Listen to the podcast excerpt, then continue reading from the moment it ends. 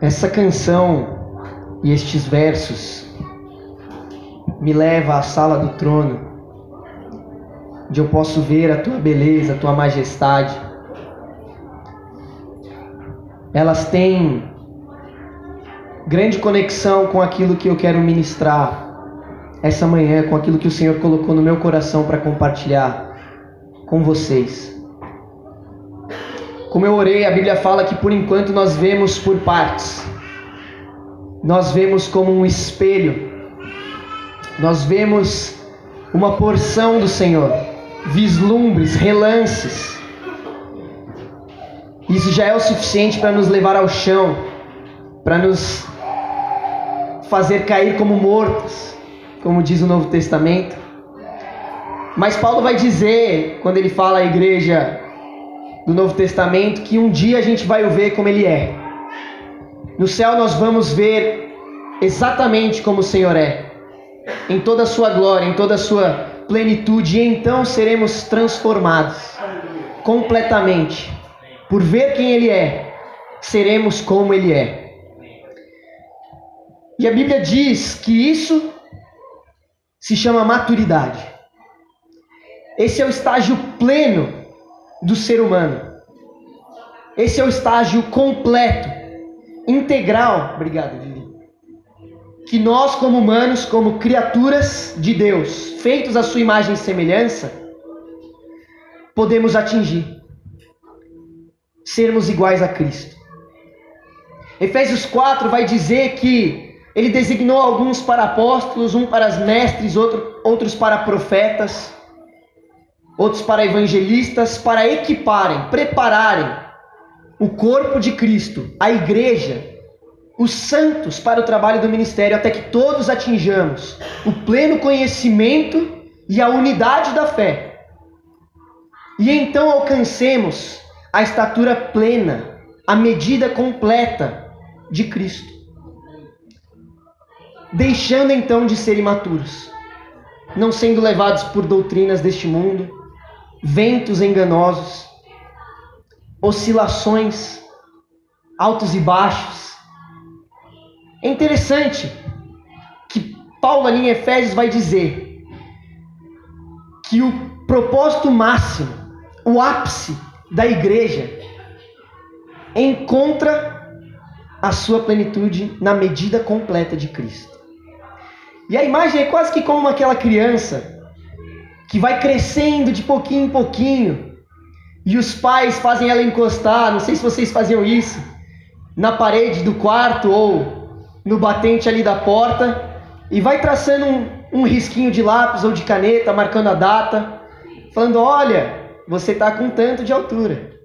Você, aí mede daqui de, depois de outros meses, depois de anos, e você vai vendo aqueles risquinhos subindo, aquela medida crescendo. E é isso que Paulo está dizendo para a igreja: vocês estão crescendo. À medida que vocês crescem em unidade, à medida que vocês crescem no conhecimento de Deus, então vocês vão atingindo a medida plena de Cristo. E o ápice, a maior medida que a gente pode ter, é quando o contemplarmos por quem Ele realmente é, na eternidade. O vermos sem nenhum véu, sem nenhum espelho, sem nenhum, sem nada nos intermediando. A gente vai ver ele por quem ele é. E então atingiremos a medida suprema, a estatura plena do varão que é Cristo Jesus. E por que, que eu estou dizendo isso? Porque Deus tem colocado no meu coração essa mensagem sobre maturidade. E foi muito interessante porque antes da tia Denise vir aqui o final de semana, eu estava lendo no meu tempo com Deus o livro de Jeremias. E a gente vai ler aqui Jeremias 24, de 1 a 10, que é a passagem que o Senhor, enquanto eu lia, fez arder no meu coração. E aí a tia D veio e ela falou sobre relações verdadeiras, relacionamentos dependentes, sobre nos tornarmos fortes em Deus à medida que expomos nossas fraquezas. E isso tem tudo a ver com um processo de maturidade da igreja. com um processo de crescimento, à medida, como Paulo descreve, que a gente cresce nessa união, nesse vínculo de amor e paz, de um local seguro para expor as nossas fraquezas e juntos caminharmos juntos, carregando a cruz. Então eu quero ler com vocês Jeremias 24, 1 a 10 e compartilhar o que Deus tem me falado sobre maturidade. Mas desde o início eu quero que você tenha em mente que a Bíblia nos diz que a maturidade plena, a medida completa, a maior altura que a gente pode ter em Cristo é ser parecido com Cristo. E é disso que a gente vai falar essa manhã. Jeremias 24, 1 a 10. Eu vou ler na NVT você pode acompanhar comigo na sua Bíblia.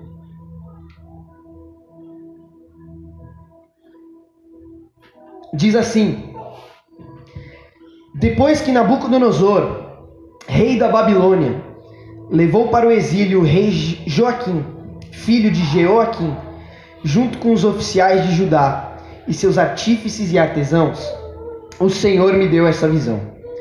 Vi dois cestos de figos postos diante do templo do Senhor em Jerusalém. Um cesto estava cheio de figos frescos e maduros, e outro cheio de figos ruins e tão estragados que não serviam para comer. Então o Senhor me disse: O que você vê, Jeremias? Figos, respondi. Alguns muito bons e outros muito ruins, tão estragados que não servem para comer. Então o Senhor me deu esta mensagem. Assim diz o Senhor, o Deus de Israel: os figos bons representam os exilados que enviei de Judá para a terra dos babilônios. Eu os guardarei e cuidarei deles e os trarei de volta para cá.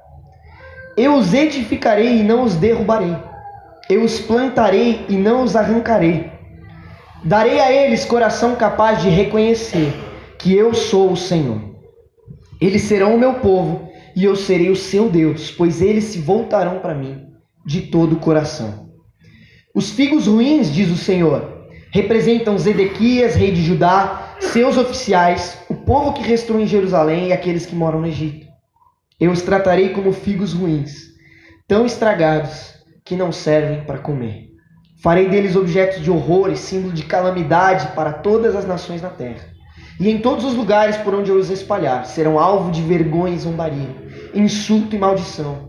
Enviarei guerra, fome e doença até que eles tenham desaparecido da terra de Israel, que dei a eles e a seus antepassados. O que você vê, Jeremias?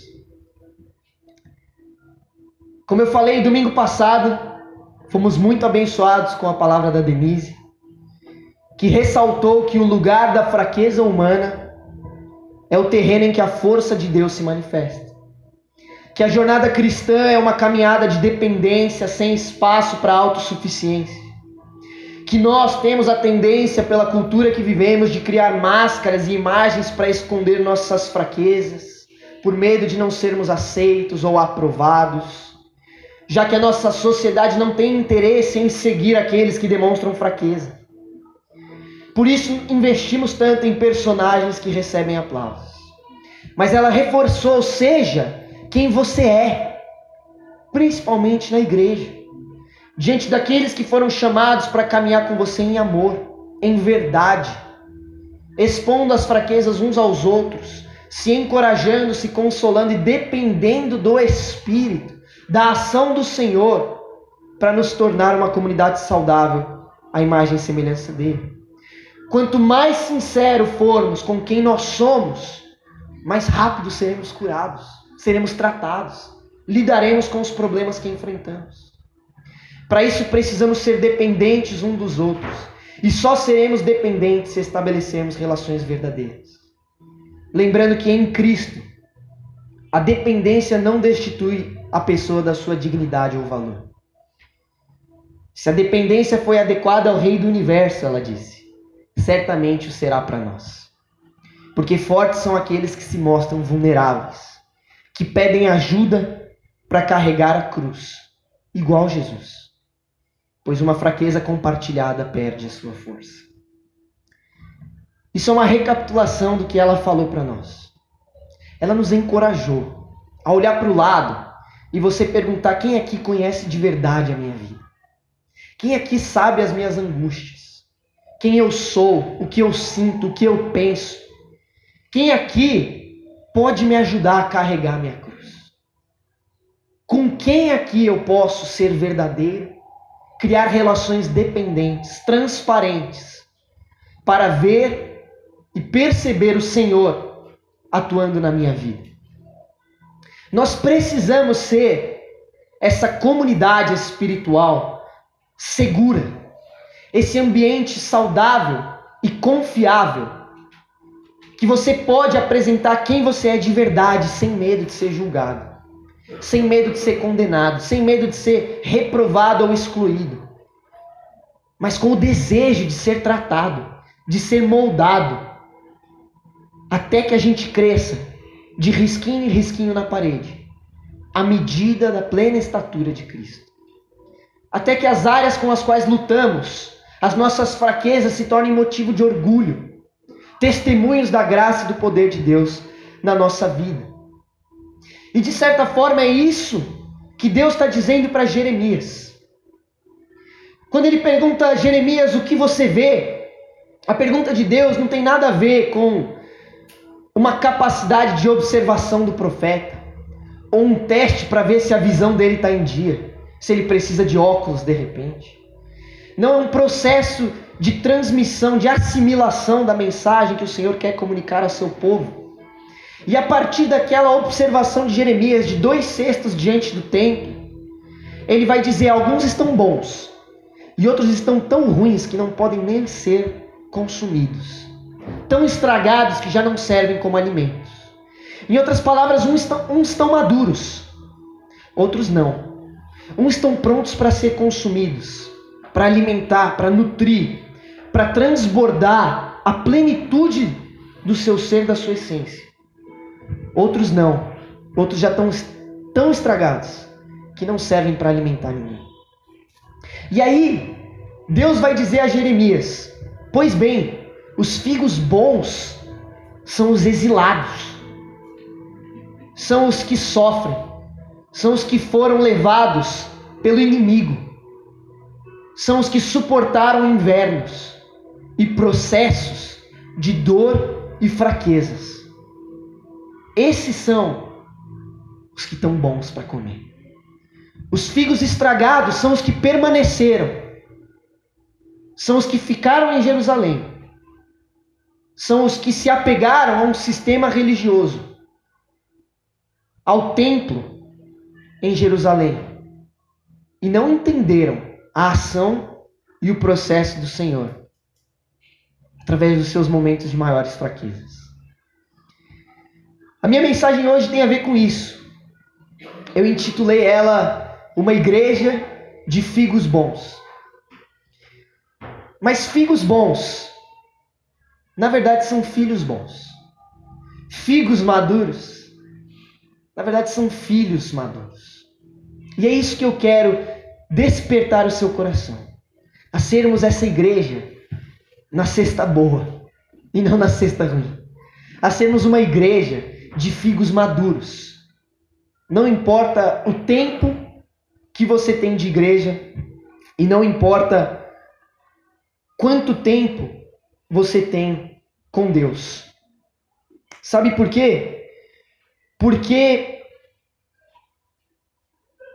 maturidade não tem a ver com o tempo. Maturidade tem a ver com plenitude, como eu estou falando. Uma ilustração são diversas plantações. Vocês provavelmente têm mais experiência com o terreno rural do que eu que cresci na cidade grande. o Léo achando. Eu tô falando sério. Belo Horizonte, todo mundo conhece um pouco da roça, exatamente. Oi? Aqui é roça, o pessoal diz que é uma roça grande. Mas por que, que eu tô dizendo isso? Porque vocês sabem que nem todas as plantações completam o seu ciclo no mesmo tempo. Você tem verduras, por exemplo, que completam o seu ciclo em semanas. Enquanto você tem frutos que completam o seu ciclo em anos. Ou seja, uns atingem a maturidade com semanas. A plenitude do que podem ser e entregar em semanas. E outros atingem a maturidade, a plenitude do que podem ser e entregar em anos. Maturidade não tem a ver com tempo, não tem a ver com idade. Tem a ver com a intensidade que a gente vivencia, suporta e absorve os processos de Deus, os ciclos e as estações que Deus propõe para a nossa vida. É isso que é maturidade. E é por isso que a mensagem de Jeremias é tão forte. Porque Jeremias, ele é o livro mais longo da Bíblia. E ele viveu, foi um profeta que viveu no final da monarquia de Israel, nos últimos reis. Quando Israel já estava completamente desviado de Deus. Jeremias começa dizendo que ele foi chamado pelo Senhor desde o ventre da sua mãe. E Deus coloca suas palavras em sua boca para ele arrancar, destruir, para ele tirar a raiz do povo de Israel e plantar em outro lugar. E aí ele começa dizendo: Antes vocês eram como uma noiva apaixonada que seguia o noivo pelo deserto. Está lá em Jeremias 1 e 2. Mas vocês trocaram o Senhor por amantes, por ídolos. Vocês abandonaram a fonte de água viva para beber de cisternas rachadas, ele vai dizer. E aí o livro inteiro de Jeremias é ele descendo a lenha. É ele falando: vocês abandonaram o Senhor, vocês se prostituíram, vocês chamaram, se entregaram a amantes. E aí, a ponto dele dizer, e vocês são piores que uma prostituta, porque uma prostituta cobra pelo serviço, vocês não cobraram, vocês pagaram. Vocês abandonaram o Senhor e os seus caminhos. A linguagem é forte.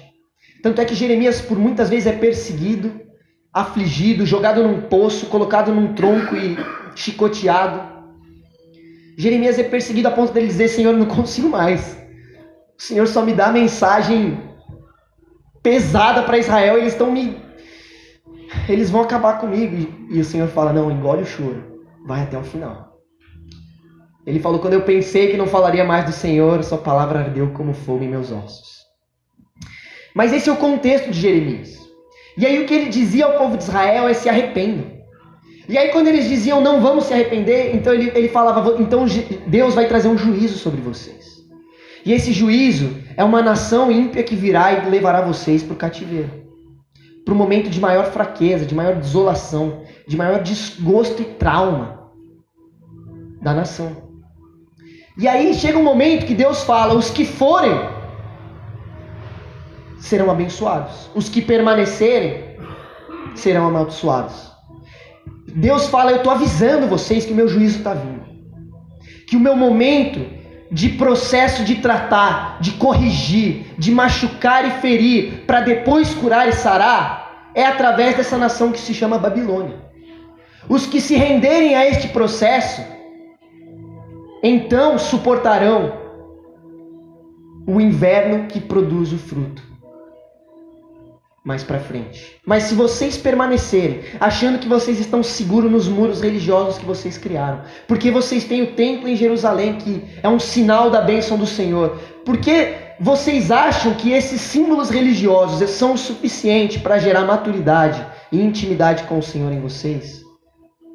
Vocês vão sofrer, porque aqui será um local de juízo. Aqui será um local de sofrimento, de dor, de angústia. Por isso vão. E é muito interessante que aí ele fala para Jeremias o que você vê. E ele fala figos bons e figos ruins. E aí Deus fala: Pois é, os figos bons são aqueles que abraçaram o tempo de inverno. Os figos bons são aqueles que foram para o exílio. Os figos bons são aqueles que entenderam que a sua fraqueza, que o momento em que eles não têm o templo, que eles não têm nenhum subsídio, nenhum subterfúgio, nenhum lugar seguro pelas suas próprias mãos, que então foram tratados a ponto de reconhecerem que eu sou o seu templo, que eu sou a sua vida, que eu sou quem traz maturidade e plenitude neles. E o povo de Israel foi então 70 anos para o exílio. 70 anos ficaram em terras estrangeiras, até o momento que o Senhor os trouxe de volta. E é interessante que outro profeta que viveu nessa época, Ezequiel, ele vai dizer, filho do homem, no capítulo 11, Aqueles que ainda restam em Jerusalém falam de você, de seus parentes, dizendo, dizendo que os que estão no exílio estão amaldiçoados, dizendo que esses foram condenados, que estão longe do Senhor. Mas diga aos exilados que assim diz o Senhor soberano: Embora eu os tenha espalhado entre as nações do mundo, serei um santuário para vocês durante seu tempo no exílio. Eu, Senhor soberano, digo que reunirei das nações onde foram espalhados e aí ele promete então que quando eles voltarem, eles serão o povo de Deus. E Deus será seu povo. Que eles não terão mais um coração de pedra, mas um coração de carne. Percebe que aos olhos do mundo, aqueles que foram exilados tinham sido amaldiçoados. Mas aos olhos de Deus, aqueles que estavam sem o templo é que aprenderam que Deus era o templo deles. Aqueles que suportaram o inverno dos invernos de Israel um momento de maior estresse, angústia e dor, foram os que tiveram um coração renovado. Um momento em que eles amadureceram na fé, que eles amadureceram em Deus, a ponto de retornarem e serem os figos bons aos olhos do Senhor. Porque maturidade tem a ver com isso. A gente tem a tendência de evitar os invernos, de evitar os momentos ruins, de evitar expor as nossas fraquezas uns para os outros de lidar com os problemas, de lidar com os processos que Deus tem para a nossa vida. Mas são nestes momentos que as árvores reúnem força. São nos invernos que elas passam por estresse e angústia para produzirem os seus melhores frutos daqui a um tempo. E na minha e na sua vida não é diferente. Só se entendermos que quando abraçamos os processos de Deus, os invernos do Senhor, é que vamos então produzir frutos, estar maduros. Porque esse é o chamado de Deus para nós. Que a gente produza muitos frutos. A tia D terminou dizendo que somos chamados, uma frase do Henry para ser frutíferos e não bem-sucedidos, não autorrealizados. Porque o sucesso, ele vem pela força humana, pelo estresse, pelo esforço humano. Mas a frutificação vem pela vulnerabilidade, pelo reconhecimento das nossas fraquezas e pela entrega do nosso coração ao grande agricultor que é o Pai. E era o que o povo estava ouvindo de Jeremias: se vocês se entregarem ao Senhor, se vocês assumirem as suas fraquezas, se arrependerem de seus pecados, se vocês confiarem que Deus, deste inverno que se chama exílio, nos processos mais dolorosos da sua vida, está dando um novo coração a vocês, ensinando que vocês não precisam mais do templo em Jerusalém, que Ele é o templo de vocês, que vocês podem depender e confiar deles. Vocês vão receber um novo coração, uma nova aliança. Vocês então subirão, crescerão na medida da estatura até atingir a plenitude que vocês podem atingir. Porque é para isso que Deus nos chama, não é para o sucesso, é para sermos frutíferos. João 15, quando Jesus vai dizer: Eu sou a videira verdadeira, quem permanece em mim dá fruto, e quem não permanece em mim não presta para nada. Ele vai dizer: Vocês são os ramos. Quem permanece em mim e eu nele produz muito fruto, pois sem mim vocês nada podem fazer. E se vocês permanecerem em mim e as minhas palavras permanecerem em vocês, pedirão o que quiserem e isso lhes será concedido. Quando vocês produzem muitos frutos, trazem grande glória a meu Pai e demonstram que são os meus discípulos de verdade. O chamado de Deus para eu e você, para todos nós, independente da nossa própria habilidade, dom ou personalidade, Lembrando que cada um tem o seu ciclo, cada um tem o seu dom, cada um tem um fruto que traz de si. O chamado para mim para você, para nós como igreja, é para que a gente cresça a maturidade plena e assim a gente dê muitos frutos. Meu Pai é glorificado quando vocês dão muitos frutos. E para isso a gente precisa abraçar esse processo de maturidade. Perceba que imaturidade, ela não é pecado. Pedro, quando ele escreve a carta dele, ele vai dizer no capítulo 2, do versículo 1 ao 5, para a gente se livrar de toda maldade, de todo engano, de toda hipocrisia, inveja.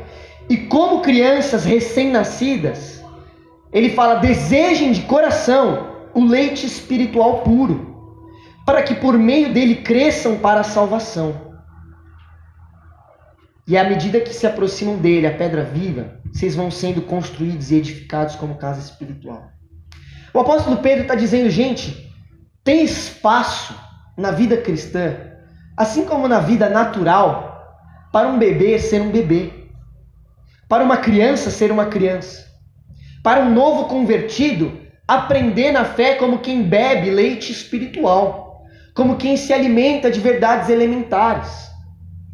E ele encoraja aqueles que estão se aproximando de Deus a aproveitarem essa fase, que nós podemos classificar muitas vezes como imaturidade. A gente sabe que é imaturidade, mas é que nem vê a Zoe aqui no começo, no louvor, dando os primeiros passos, aprendendo a caminhar para frente e para trás, caindo de vez em quando, levantando de vez em quando. É um momento de imaturidade para nós que somos mais velhos, sim. Mas para ela é de muita maturidade. É um momento que ela está avançando nos princípios elementares, nos primeiros passos. E isso faz parte da jornada cristã. Mas, embora imaturidade não seja um pecado, permanecer na imaturidade é um pecado. Porque é um estágio, é uma fase. O que a gente não pode é ficar a vida inteira engatinhando, a vida inteira bebendo leite espiritual, a vida inteira dependendo de outras pessoas trazerem alimento a nós, trocarem a nossa fralda, assumirem as nossas responsabilidades. Permanecer imaturo é pecado.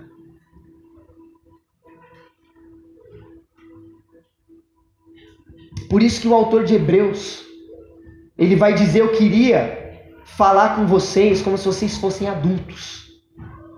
Diferente de Pedro, ele fala: era para vocês já terem deixado o leite espiritual. Vocês já deveriam ser mestres, ele fala no capítulo 5 de Hebreus. Mas vocês precisam de alguém que lhes ensine novamente os princípios elementares da palavra de Deus. Estão precisando de leite, não de alimento sólido. Quem se alimenta de leite ainda é criança e não tem experiência nos ensinos da justiça. Chega um momento que a gente tem que crescer. Chega um momento que a gente tem que avançar. Chega um momento que a gente tem que deixar de lado o leite espiritual. E a gente tem que assumir as responsabilidades. Que a gente tem que amadurecer na fé e no conhecimento de Jesus. E a Bíblia vai dizer que este é um processo de maturidade. Agora, por vezes a gente confunde responsabilidade com maturidade. Não é à toa que, aos olhos do mundo, uma pessoa madura é alguém independente. É alguém que conquista de repente uma casa própria. É alguém que casa, é alguém que sai para morar sozinho, alguém que paga as contas. E de fato são indicadores de maturidade, porque eles exigem, eles promovem, provocam naquelas pessoas um novo nível de responsabilidade. Mas elas em si, será que são sinais de maturidade? Nesse último fim de semana, a minha tia Denise, como ficou conhecida, esteve comigo lá em casa, né? Ela ficou comigo, com o Austin com a Nath. E ela sempre foi uma pessoa muito regrada na alimentação, na saúde alimentar. E aí teve um momento que ela chegou, colocou as malas no quarto, a gente foi na cozinha tomar uma água. Aí ela olhou para a fruteira que estava em cima do micro-ondas assim, e ela viu exatas duas bananas. Aí ela virou para mim e ela falou: "João Paulo, cadê as frutas dessa casa?" Eu dei uma risada, né? Falei, tia, fica tranquila, a gente sai para comprar mais fruta para você. Ela falou, não, eu não tô preocupada comigo. Ela falou, quantas frutas você tá comendo? Aí eu já, né? Falei, tia, eu tô comendo, pelos meus cálculos aqui, umas três por semana. Aí ela já regalou o olho assim, e ela não precisa nem falar nada. Ela falou, falei, já sei, tia, eu vou comprar mais fruta, eu vou comer, vou comer mais fruta, tia. Ela me mandou mensagem essa semana, falou, quantas frutas você comeu essa semana? E depois que ela veio, eu falei, não, eu vou comer uma por dia, tia. Por enquanto a meta tá de pé. Já tô me sentindo mais saudável. Mas eu tô brincando, porque ah, porque eu tenho vivido uma nova fase, um novo ciclo que eu deixei a casa dos meus pais, por exemplo, em São Paulo, e eu tô aqui. Mas sempre vão ter áreas da nossa vida que a gente precisa amadurecer mais, que a gente precisa ser corrigido, que a gente precisa crescer, que a gente precisa mudar, que a gente precisa muitas vezes criar novos hábitos para então atingir maturidade. Porque será que apenas sair da casa de seus pais, pagar contas, casar, são sinais ou indicadores de maturidade? Porque afinal, quem nunca deixou acumular uma pilha de louça para enfrentar um exército de formiga no dia seguinte? Quem nunca esqueceu de pagar uma conta, depois percebeu só quando a internet parecia que estava travada? Quem nunca, né, na preguiça do dia a dia, quis algo mais simples, mas queimou uma pipoca de micro-ondas. Quem nunca preencheu a data de nascimento errado na CNH e aí só percebeu quando foi renovar a CNH, sabe? Isso acontece com qualquer um. Quem nunca esqueceu de fazer a rematrícula da faculdade e só percebeu no ano seguinte quando o nome não estava na chamada. Não estou falando que isso aconteceu comigo, tá, pessoal? Estou falando que isso pode acontecer com qualquer um. Fica tranquilo, fica em paz. Quem nunca comprou uma moto e preencheu o documento de transferência do veículo de São Paulo e não Belo Horizonte? Acontece. Coisas normais. Que acontecem com pessoas maduras. Entendeu? Mas eu estou falando isso, estou expondo aí algumas das minhas fraquezas, né? Exemplo da tia Denise. Vocês não acharem que eu sou perfeito, né? Mas porque não é porque você mora sozinho, não é porque você está casado, não é porque você paga conta, não é porque você está em um certo momento de vida que isso significa que você é maduro. Porque tem muita gente que mora sozinha que é imatura. Tem muita gente que é casada que é imatura. Tem muita gente que mora com os pais que é madura. Tem muita gente que não paga nenhuma conta e tem uma maturidade, uma visão de vida muito maior que pessoas que têm 50 anos. Porque a maturidade não tem a ver com experiência, com idade, com fase nesse sentido de responsabilidades, embora isso tudo tenha a ver. Mas tem a ver com essa intensidade com as quais nós abraçamos os processos, as estações, os ciclos, o quanto nos permitimos ser fracos para Deus se fazer forte através de nós, o quanto permitimos ser tratados e moldados por Deus para colocar as nossas raízes no lugar certo, até amadurecer e produzir o fruto mais majestoso e saboroso que existe, que é Cristo em nós. A conversa fica ainda mais tensa quando a gente pensa em outras culturas. Tem culturas que maturidade é 13 anos. Tem culturas, o próprio judeu mesmo, no bar mitzvah ou bat mitzvah, 13 anos de idade, homens e mulheres são considerados maduros, responsáveis por suas ações diante de Deus. E é essa a cerimônia do Bar Mitzvah. Ele assumindo a responsabilidade pelos seus atos. Tem tribos indígenas que com 13 anos os moleques saem para caçar, saem para ficar a noite inteira na floresta, de venda. Eu já li uma, uma matéria sobre uma tribo que o pai sai com o filho para ele, ele ficar a noite inteira vendado sozinho na floresta. E aí de manhã ele tira a venda e no final o pai estava do lado dele, assim. É bem legal. Dá uma outra pregação, mas não vou entrar nisso. Mas em outras culturas, maturidade, ela é, cara, tem até a ver com reprodução. A partir do momento que as, as mulheres, né, as meninas, passam né, pelo seu período menstrual, já é sinal de maturidade. Muitos vão dizer que Maria era uma adolescente quando ela teve Jesus. Muitos estudiosos. Mas por que, que eu estou dizendo isso? Porque a nossa sociedade ocidental ela tende a retardar a maturidade. Ela tende a postergar, a adiar maturidade. As pessoas estão casando cada vez mais tarde, tendo filhos cada vez mais tarde, assumindo responsabilidades cada vez mais tarde. E no Evangelho é a mesma coisa. Porque a gente criou uma cultura consumista, uma cultura religiosa, uma cultura dependente, tanto de pessoas que estão aqui na frente, quanto pessoas que se acomodam e nunca assumem a responsabilidade de produzir alimento sólido, de entrar na cozinha, no quarto, no secreto e cozinhar alimentos saudáveis tempo com Deus de qualidade, intimidade com o Senhor, que é capaz de fazê-los suportar os tempos de exílio, os tempos de inverno, onde eles juntam o estresse e a angústia, capazes de fazerem eles florescer no tempo certo. E a gente precisa ir contra essa cultura. A gente precisa crescer em maturidade, crescer nessa capacidade de reproduzirmos, atingirmos esse estágio onde somos capazes de reproduzir não só o nosso conforto, os nossos desejos, o nosso comodismo, mas reproduzir Cristo.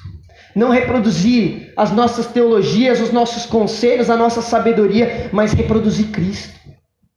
E é por isso que uma comunidade que expõe as suas fraquezas é tão essencial.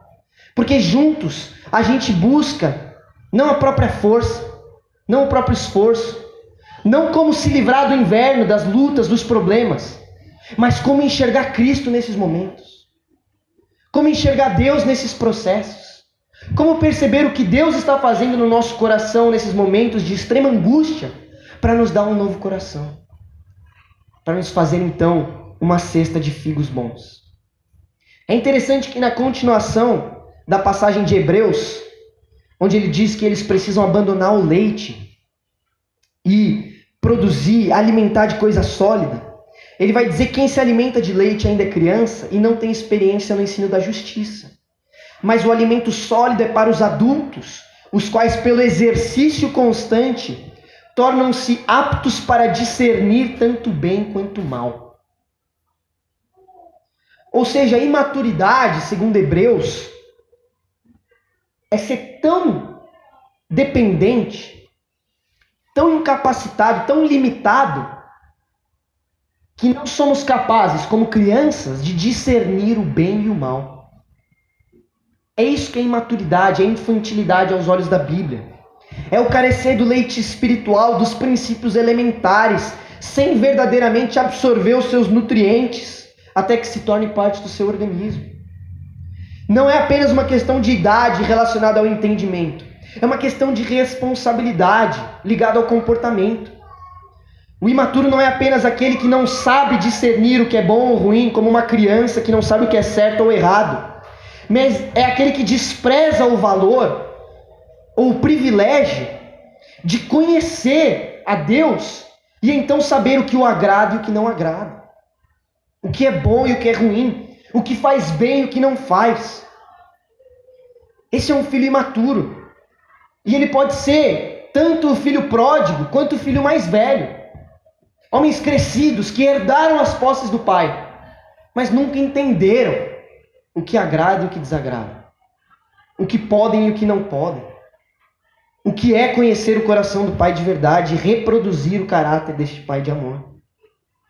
Esse é um filho imaturo aquele que prefere o fruto do próprio conhecimento, como Adão no jardim, ao invés do fruto que vem da intimidade, como Jesus.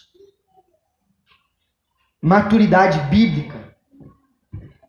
Essa, esse relacionamento que produz em nós essa semente do Evangelho, que amadurece, que toma forma, que atinge estado pleno através dos invernos da nossa vida até produzir e reproduzir sementes segundo o coração de Deus e não o nosso. Esse é o ciclo da maturidade, como das frutas. Recebermos a semente do Evangelho, criarmos raízes em Deus, amadurecermos em intimidade e conhecimento com Ele, a ponto de darmos frutos que glorificam ao Senhor, que são segundo o seu caráter, como diz Gálatas 5:22 nos frutos do Espírito. E desses frutos surgem novas sementes que plantam outras árvores. Percebe a grande comissão aqui? Somos batizados em Deus. Aprendemos a obedecer a Deus. Então evangelizamos, discipulamos e batizamos, plantando, semeando com a semente que recebemos. Isso é maturidade. É ser capaz de reproduzir o caráter de Deus. É atingir a plena estatura de Cristo. E eu quero terminar te dando alguns versículos. Salmo 1, Salmo 1. Ele fala sobre esse primeiro momento desse ciclo. Sobre criarmos raízes. Do versículo 1 a 3, ele vai dizer: Feliz é aquele que não segue o conselho dos perversos não se detém no caminho dos pecadores, nem se junta à roda dos zombadores.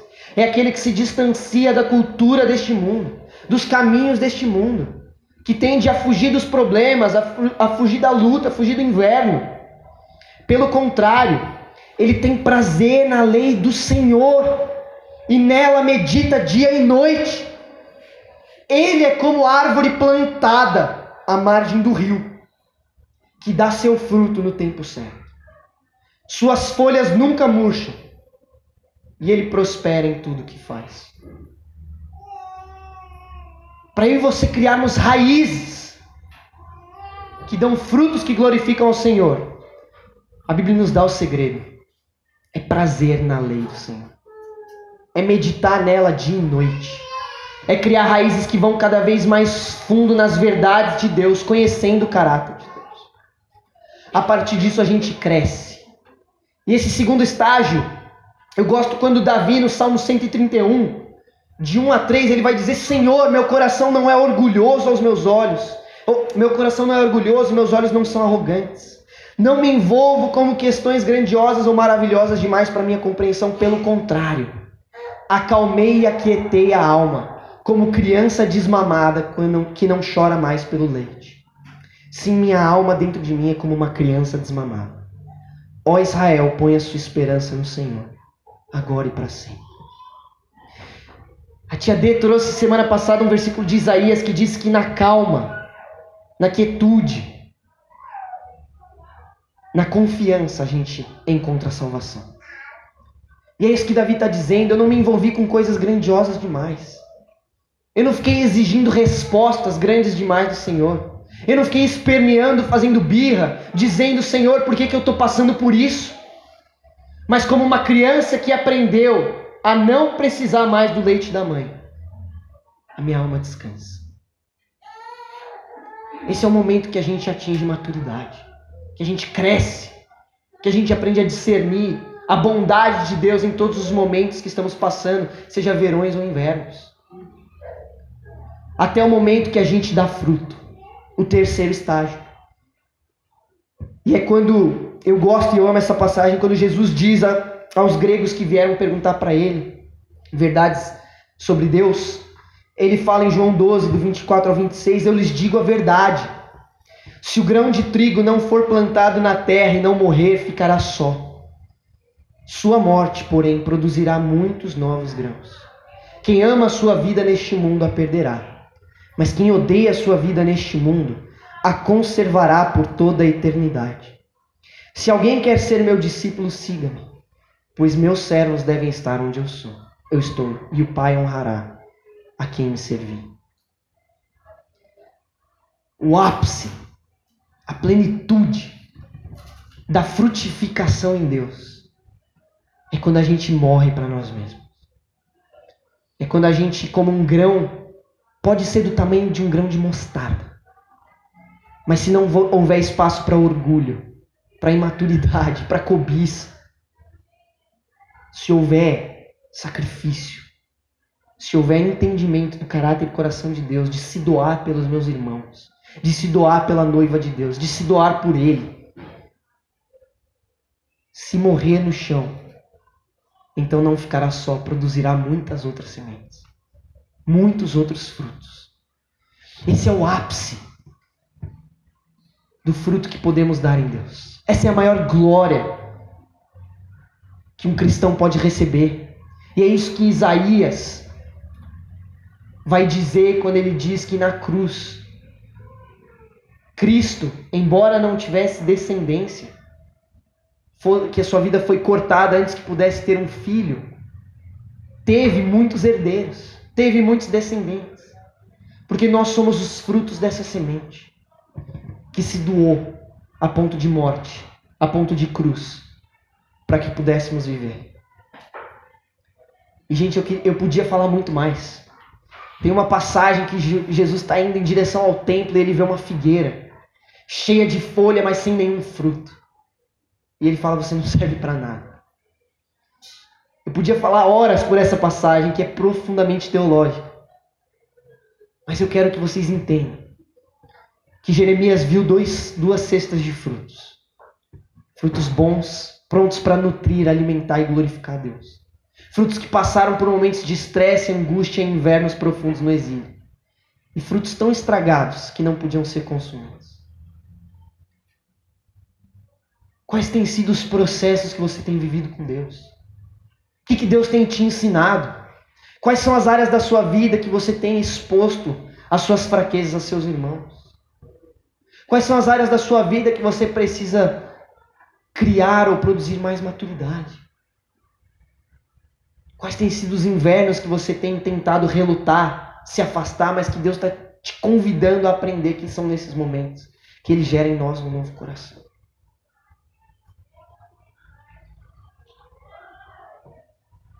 Deus nos chama para ser uma igreja de frutos bons, de filhos maduros. E esse é o meu desejo com essa mensagem que a gente não dependa de leite, de princípios elementares. Embora exista um momento para essas coisas.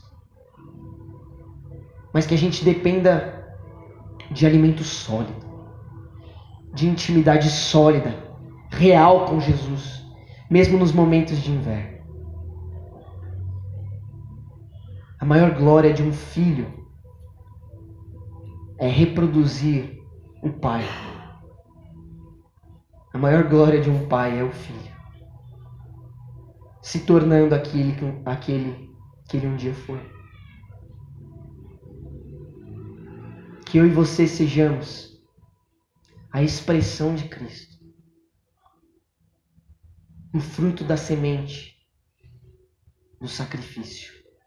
Que eu e você sejamos filhos e filhas maduras, que crescem em maturidade, que abraçam esses processos para trazer frutos que glorificam o Pai.